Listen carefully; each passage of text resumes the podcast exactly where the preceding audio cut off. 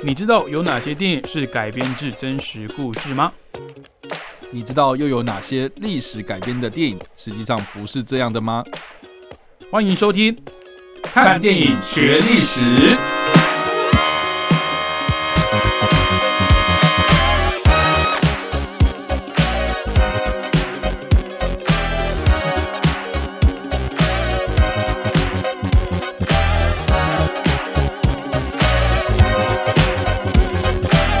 Hello，各位听众朋友，大家好，欢迎收听《看电影学历史》，我是主持人伟杰。我是主持人叉叉 Y。好，我今天要聊的这个历史人物呢，说真的，看到他的名字的时候，我第一眼有点想不起来这个人是谁，哦，但是我知道这个人的形象，但是其实他的形象跟他的本人不符，而是他电影里面饰演他的这个那个形象，哦，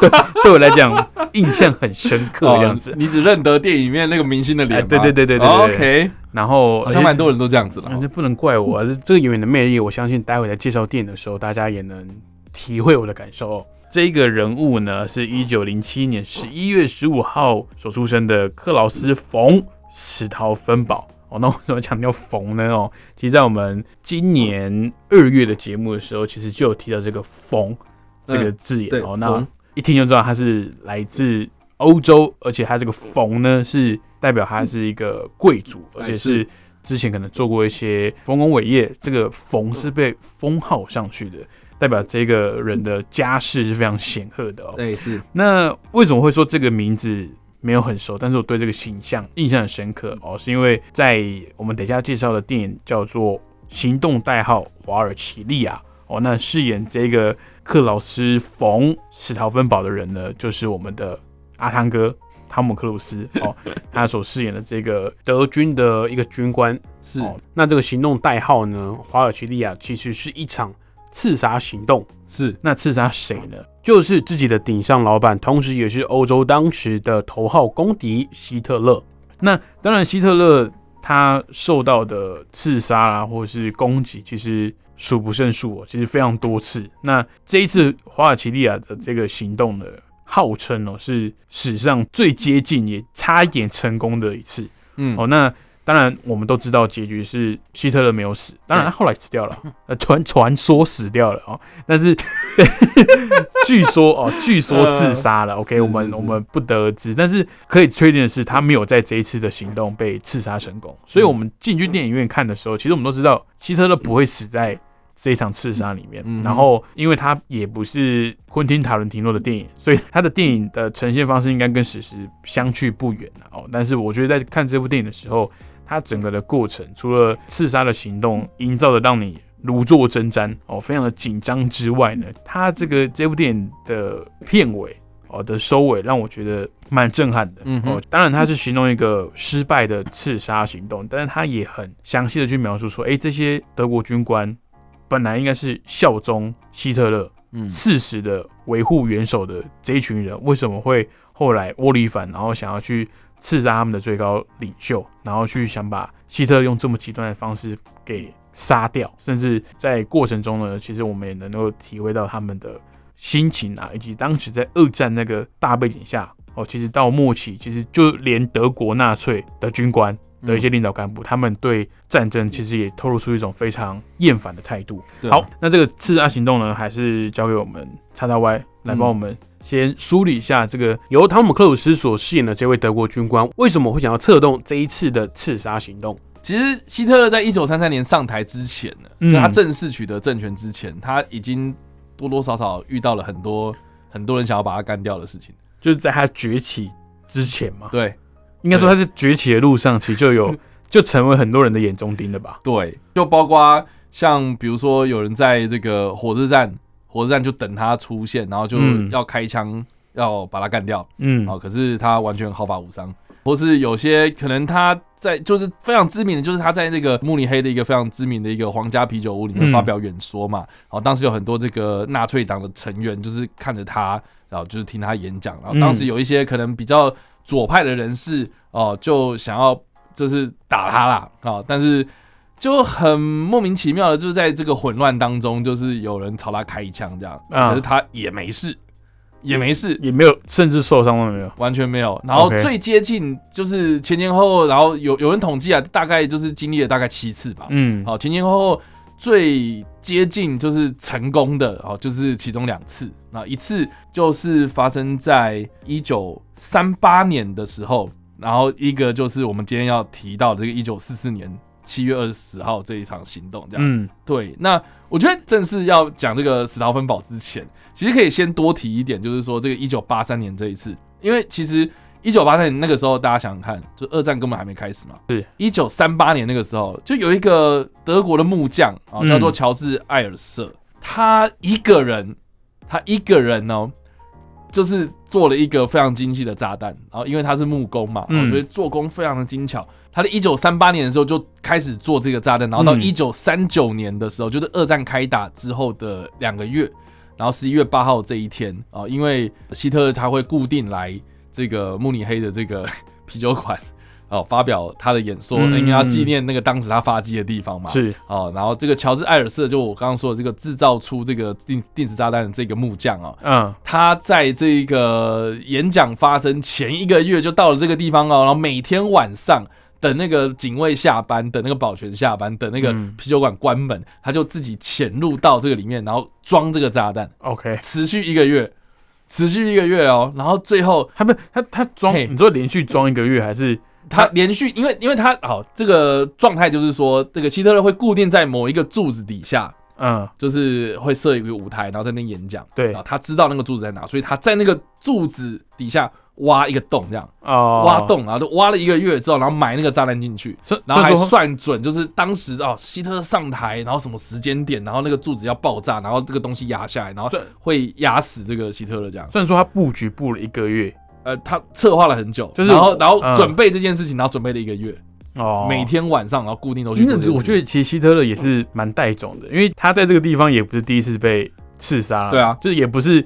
应该说不是第一次发生冲突了，，对啦对啦，嗯，对，反正这个炸弹还刚好真的就在预定的时间，然后原本预定希特勒要上台的时间爆炸，然后也嗯。垮了，也真的压到人了这样。嗯，但是希特勒就是没死。哎、为什么？这个其实那个时候就是有讲说，这个有一个关键十三分钟啦，就是说这十三分钟发生什么事情，就是说希特勒他知道哦，当时就是因为他要回去柏林嘛，嗯，哦，他的布林还要演讲嘛，然后结果哎、他知道柏林那边好像天气有点状况，嗯。所以要提早回去，所以他提早十三分钟离开这个地方了，哦，所以他提早走，提早走了，对所以爆炸的时候他其实不在现场。他就不在现场，对，所以哎呀，很可惜嘛。那后来这个木匠也被抓了。其实这个很悬，这这这算天意嘛？对啊，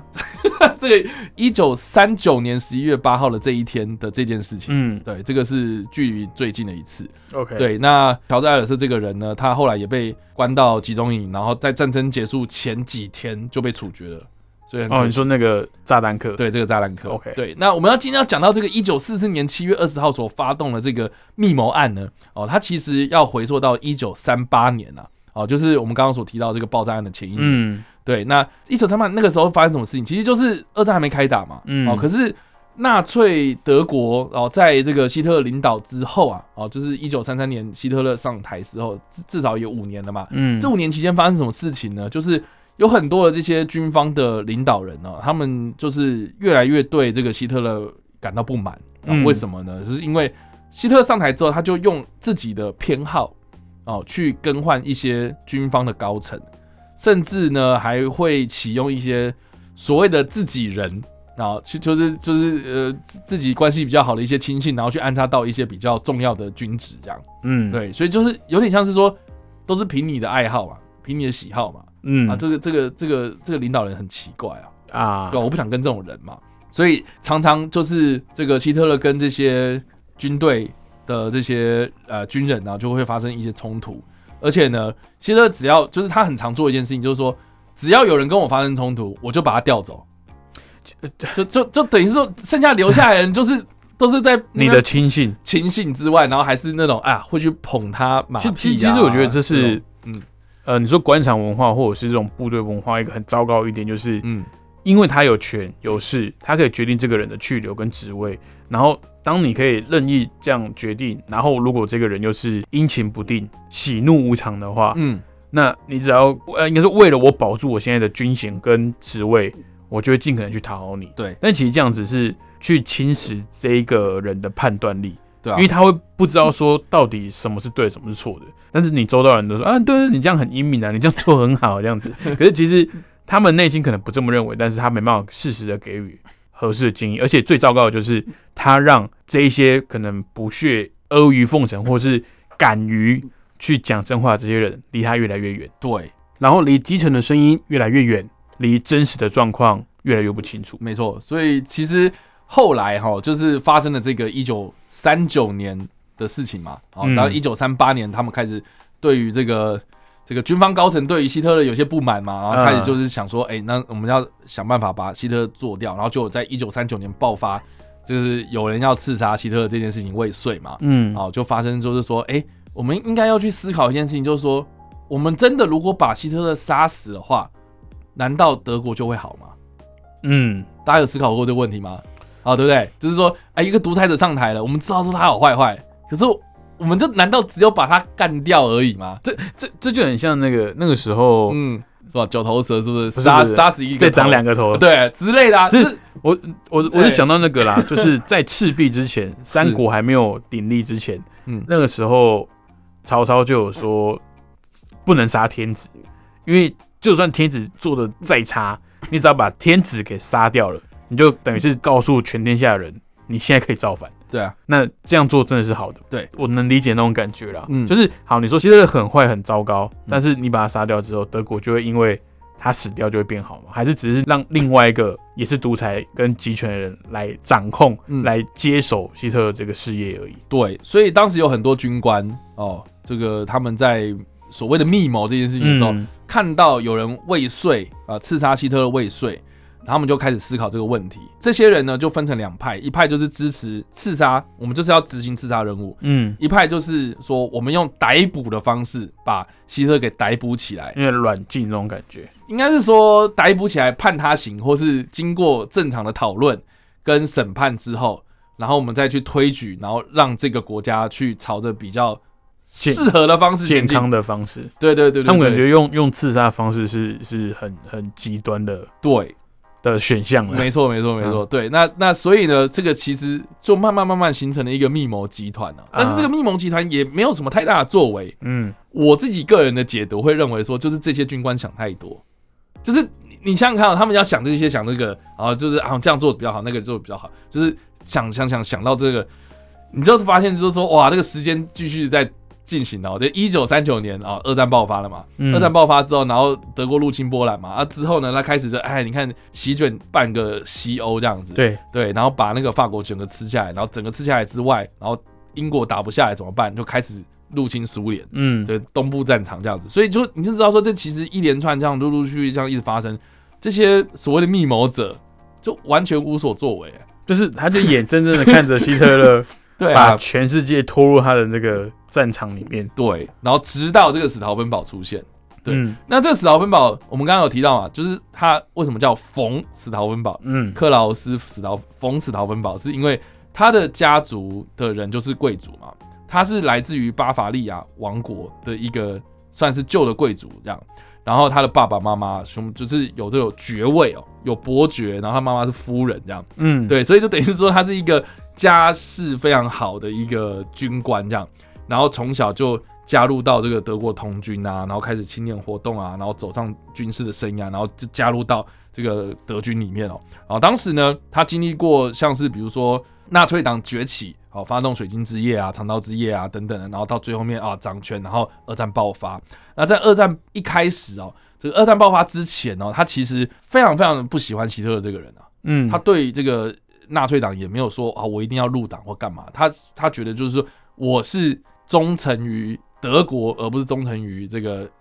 纳粹党啊。结果呢，看到这个二战爆发之后，这个德国确实在这个军事成就上面、军事势力上面，他确实是取得了一个还很不错的一个战果，所以就嗯慢慢慢慢看，哎、好像还可以哦，嗯还可以哦，所以就加入到这个军队里面，然后就开始就是哎、投入到战场上面。那他呢，呃，这个后来啊，我们看到很多这个对他的描述的形象哦，就是说他失去了，哎、他失去了他的手臂跟嗯他的这个眼睛嘛。对对对，他是独眼龙，他是右眼跟右手被炸伤嘛，就是举起来效忠元首的那只啊手。对对对，就没办法举手这样。对对对那为什么呢？他就是在北非战场上面，就是呃，这个有一次战斗上面，然后就是被空袭啊，嗯然，后就失去了他的眼睛跟他的手这样子。对，所以他是一个后来的一个残疾人士这样。对，那经过这起事件之后，他开始就是去思考说，哎，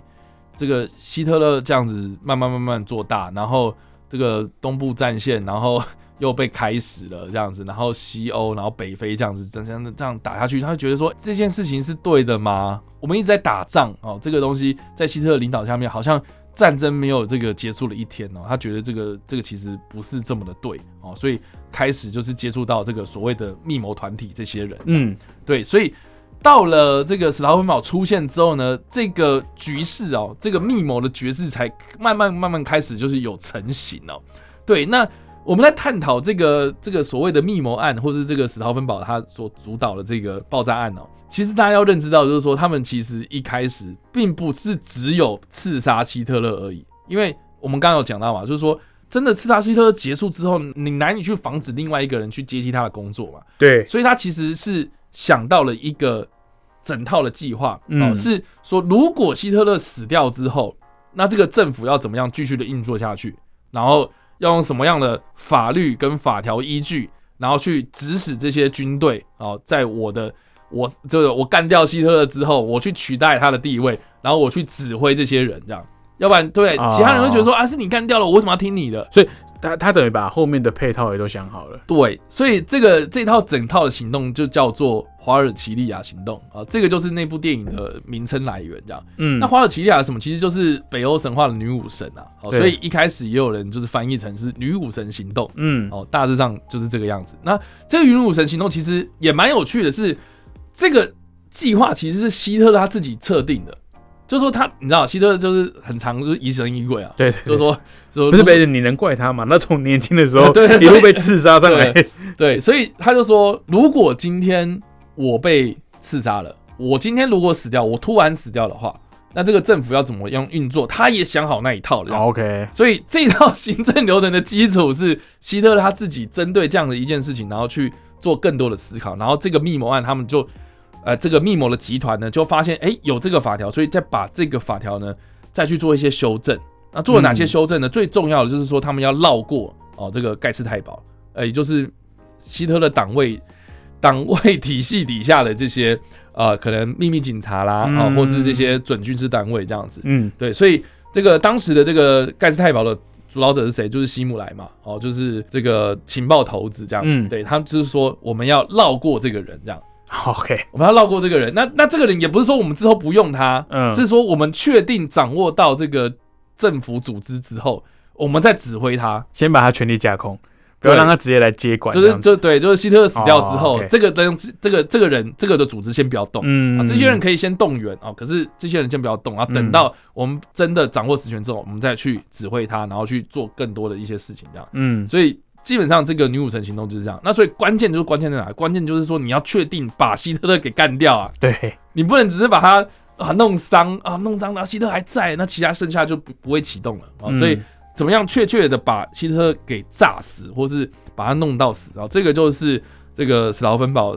的后续的一些事情，这样子。对，那这件事情呢，其实就关键就关键在于就是说，那要怎么样把希特勒干掉嘛？嗯，对，那所以呃，这个史劳芬堡就就策划了一个，就是他们观察这个希特勒的一些行程啊，发现就是说希特勒在某一天啊，他们会在一个所谓的狼穴啊，也就是德国境内的一个郊区的一个地下碉堡。来开会这样子，那当时呢，这个战争已经开打了嘛，所以他们会在这边开会，主要就是要商讨哦、就是战事这些战局啊，或者是进行一些分区的一些会议，就是希特勒要跟这些参谋啊，战争的参谋去做讨论这样子。嗯，对，那所以可想而知啊，就是说当时会有很多非常重要的一些官员在这里面，然后希特勒呢啊、也会这个严格的去审查这些人的安全啊。哦，所以呢，就是就是开始就是要对这些人，就是可能搜身啊，呃，或是做一些安全检查这样。那史陶芬堡因为他是残疾人士的关系嘛，哦，嗯所以他其实是有优惠的，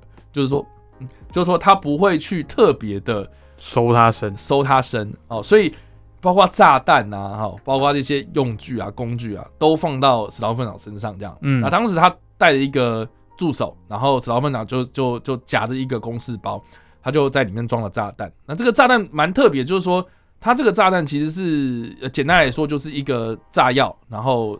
要插上这个有点像是原子笔这个笔管这样大小的一个东西的引信，嗯然后把它放进去，插进去，插进去之后呢，就开始就是用用一些工具，然后把它呃启动这样子，嗯然后就延迟它的这个爆炸时间这样。对，那可是呢，在这段期间呢，哦，就是说，诶，他们发现第一个事情就是他们到现场之后发现说，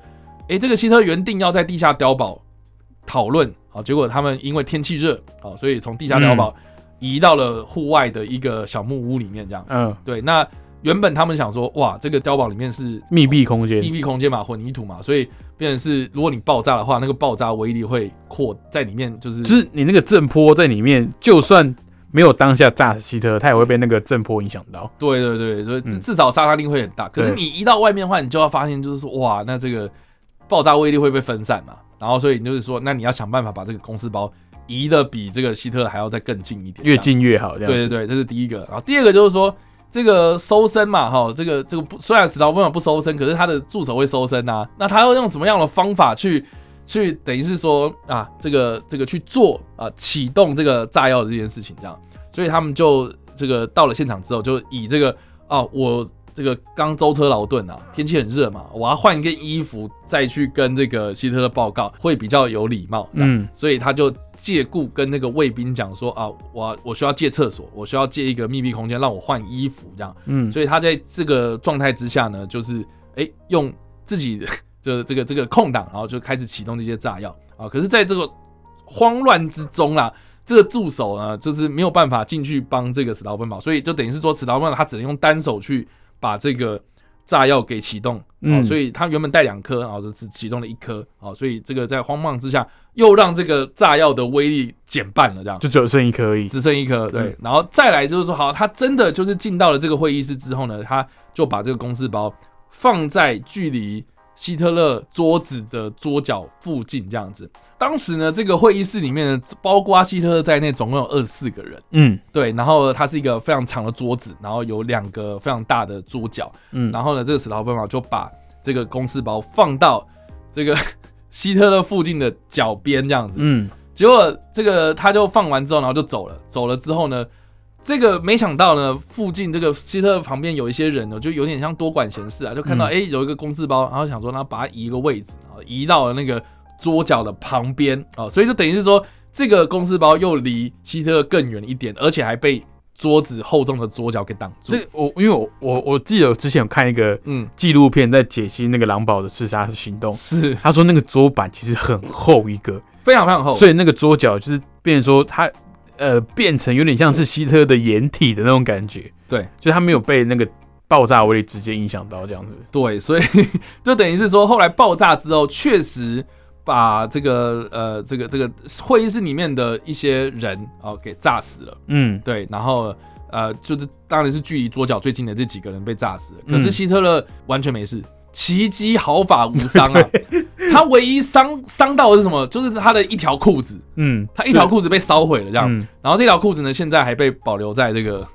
这个博物馆里面，这样。因为我听说，就是后来的史学家在研究的时候也说，嗯，这个除了奇迹之外，也也你很难做其他解读，因为它其实离炸弹虽然说有一定距离，但也不算远。虽然说可能不会致死，但是他一点伤都没有，这件事情很神奇。对，就包含之前我们讲的这个慕尼黑啤酒馆的这个刺杀炸弹的事件，他是提早走嘛？跟对跟之前的呃，你说有人想要直接对他开枪，他也都没事，就就是好像阴错阳差之下，你会觉得说好像有什么力量在保护他那种感觉，对吧？对，就很神奇。所以等于是说，OK，这个史劳芬法当下他知道说这个爆炸成功引爆了，可是他不能确定希特勒有没有有没有怎样所以他就当下赶回到这个柏林，要进行女武神计划的下一步动作。这样，可是因为你还没有确定希特勒有没有死嘛，所以这个到了柏林之后呢，他的一些啊密谋集团的其他的成员就会开始质疑，就说。他到底有没有死掉，你要跟我确认嗯啊，就是在这个确认过程中，就失去了这个抢占先机的对对对对状态。哦，所以呢，直到这个他们原本是接近中午的时候引爆嘛，然后结果到了大概晚上的时候，他们就在这个柏林接到电话，是这个希特勒亲口说我还活着这样，嗯。所以就让整起事件变康。然后变康之后呢，这个呃，我们刚刚有提到嘛，希姆西姆莱哦，他所是这个主导的这个党卫军啊，或是啊、底下的这些盖世太保啊，哦，就开始启动了，这样，然后开始嗯找这些啊、密谋集团的人是谁哦，所以包括史劳芬堡在内哦，这些主要的密谋者呢就被逮捕了，然后嗯随即呢哦也被处决。根据后来的统计啊，就是说这个盖盖世太保他公布的资料里面，总共有大概七千多个人遭到逮捕的，而且嗯在、呃战争结束之前，大概有四千九百八十个人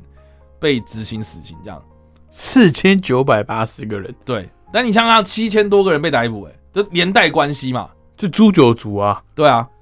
就是对啊啊跟啊跟你比较熟啊，你有密谋，但是我不知道，但是我也被抓这样子。。对但是但是这个的数字其实是根据盖世太保他所引用的资料嘛，嗯对。但是实际上真的有杀那么多人吗？也不知道。，OK，对，所以实际上到底谁死了谁这样，我们都不知道，只知道说其其实史陶芬堡就是在那个时候就直接被枪决嗯我觉得希特勒他也拿这件事情拿来做文章啊，就是说、嗯。哇，我神经附体，我实在太厉害了，所以他就把这个七月二十号密谋这件事情呢，当做是一个有有点像是战争事件来看待，嗯。就是说那些在会议室里面啊、幸存者，他一个人每一个人都发了一个七月二十号密谋者失败。然后的这个纪念勋章，嗯。给他们每一个人都发一个，然后还去医院探视他们啊，嗯然后就说啊，就是这个有有没有事啊之类，然后就把这件事情给当做是一个非常重要的一件事情来看。反正不要拿来宣传这样子。对，他说我我没事，哇，嗯都做到这样的状态了。上一次是我提早走十三分钟提早走，这次我人在现场，我也被炸伤了，然后结果我完全没事，这样、嗯对，所以变成是把这件事情拿来当宣传这样。对，那我觉得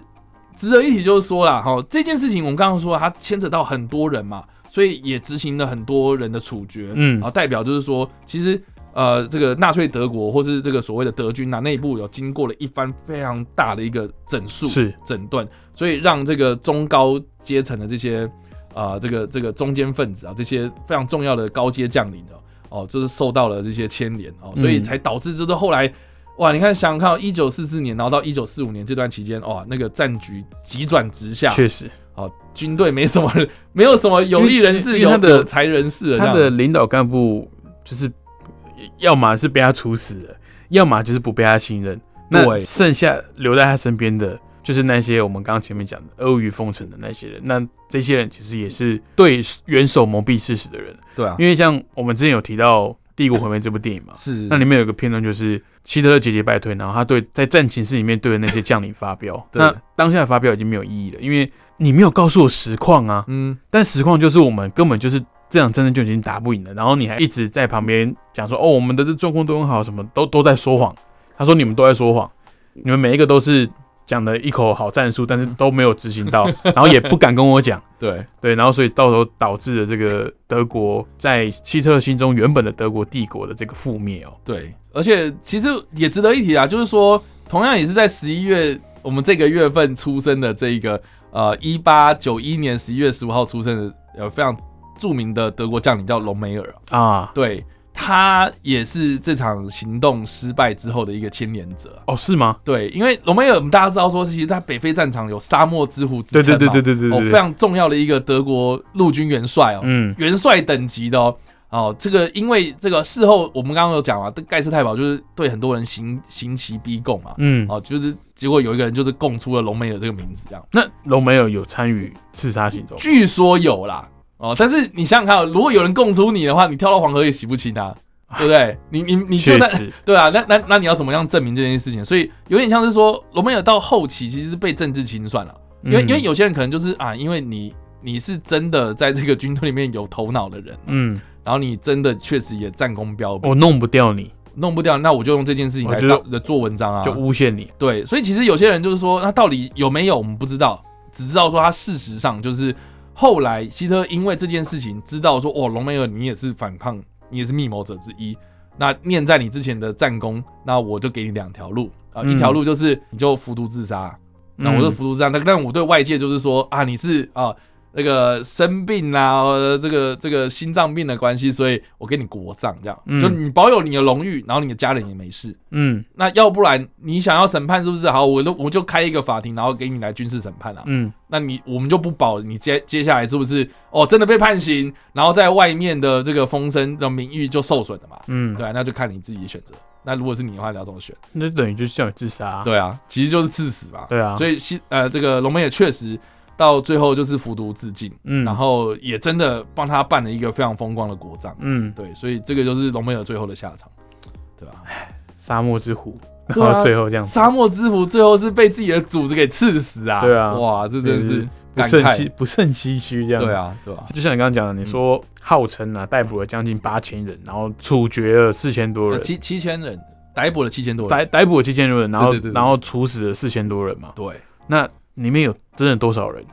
是真的有参与的？对啊，对吧？那有可能是哎、我就像你讲的政治精算，我把你名字公出来，你要怎么澄清？嗯，就算我帮我澄清，不处死我好了，希特勒对我以后就是不信任啊，对啊，就是会觉得说，哎、你这个人有可能就是当初有参与要刺杀我的。嗯，我觉得最没有嫌疑的就是在现场那 二十几个人跟他一起开会的那些高阶将领，对啊，因为不可能你炸弹引爆你自己还待在那边啊，除非是、所以我躲躲得比较远。我就算好了，是不是 对啊，对啊？OK，嗯，好，那我们今天所介绍的历史人物呢，是一九零七年十一月十五号出生的克劳斯·冯史陶芬堡。那其实我们就知道，他在一九四四年的时候，就是因为这个刺杀行动的失败哦，失利之后，算算可以讲失利嘛，嗯哦，就就因为这样被处死了、哦。那当时他其实也不过呃三四十岁而已、哦。嗯那值得一提的是，当年哦，二零零八年的这一部《行动代号华尔奇利亚》呢，饰演史陶芬堡的这个阿汤哥汤姆克鲁斯，当年是四十六岁。哦，那其实其实那个形象，所以为什么我 我呃节目开头的时候我的那个印象跟本人对不起来，可是我对阿汤哥那个装扮非常的有记忆点，就是这样子、哦。了解的。其实他也蛮符合当时在呃当下那位军官的这个年纪跟外形哦。嗯，好，那我们今天的节目就到这边，非常感谢各位听众朋友的收听。看电影学历史，我们下个礼拜同一时间空中再会喽，拜拜。拜拜。